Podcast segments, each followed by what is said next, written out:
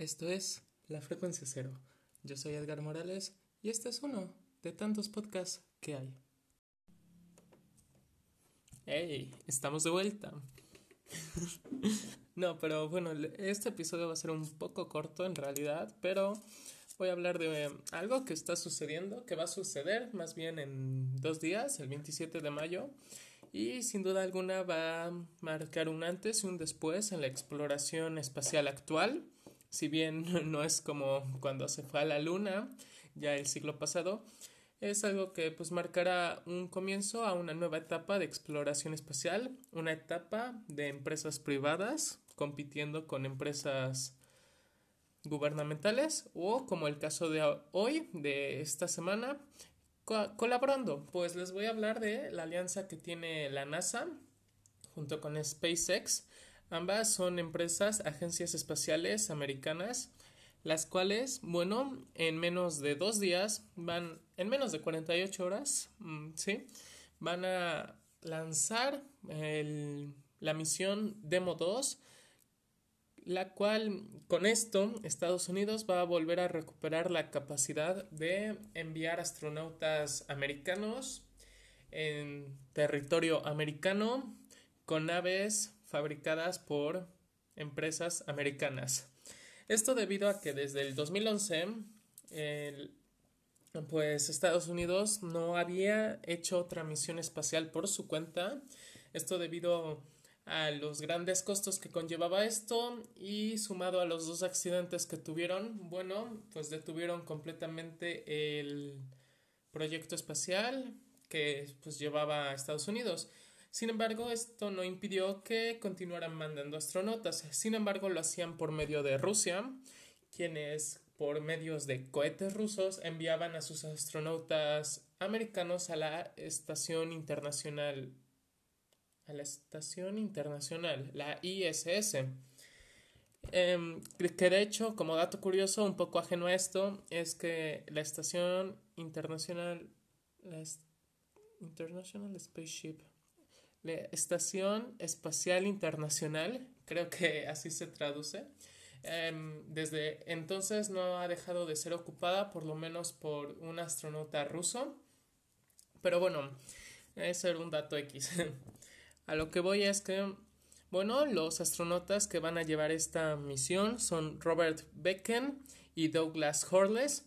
Este último fue el piloto en la última misión del 2011, que pues bueno, se da a entender que ambos tienen bastante experiencia en el ámbito espacial. Esta misión será lanzada el 27 de mayo, día miércoles, si no me equivoco, y se planea que lleguen el jueves pues el trayecto es de unas 19 horas, más o menos, mm, estimado, sí.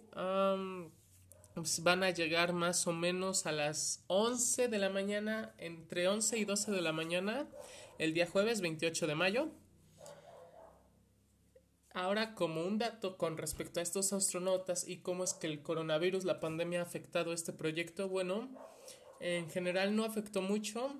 Eh, ambos astronautas y todo el equipo que está en contacto directo con ellos han estado en cuarentena mm, desde mediados de marzo y ya en cuarentena completa eh, hace tres semanas. Esto estando aislando con esto aisló completamente a todo el equipo y aún así se les van a hacer dos pruebas cada día, o sea, mañana y pasado mañana antes de que lancen el cohete en cuestión. Ahora, la repercusión y lo que considero yo que más trascendencia va a tener de este hecho es que SpaceX se va a volver la primera empresa privada en no solo lanzar una nave tripulada, sino en poner a personas en el espacio.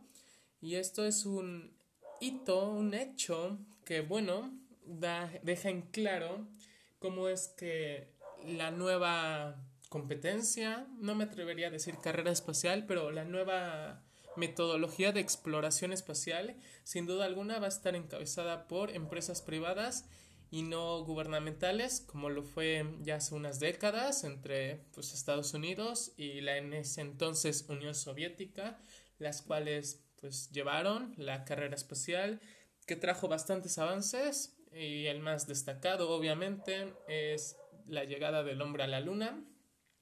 Pero bueno, de hecho voy a usar este episodio como introducción, como entrada para hablar próximamente sobre la carrera espacial, pues personalmente es un tema que me agrada mucho, que pues también tiene el trasfondo de la Guerra Fría, cómo es que después de la Segunda Guerra Mundial las dos potencias que ganaron se pues entraron en un conflicto no bélico, pero sí político, sí social, y cómo todo esto tuvo las repercusiones que pues próximamente les voy a hablar.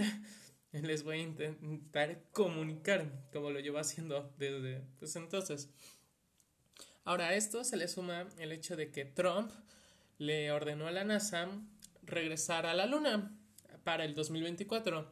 Esto tiene muchas implicaciones, pues deja en claro que el deseo de Trump, pues más que regresar a la Luna por regresar, es simplemente reafirmar su dominio tecnológico que tiene esto pues también se le suma el hecho de que formó, creó, no sabría decir cuál es el término correcto, las fuerzas espaciales, sí, literalmente, fuerzas espaciales norteamericanas.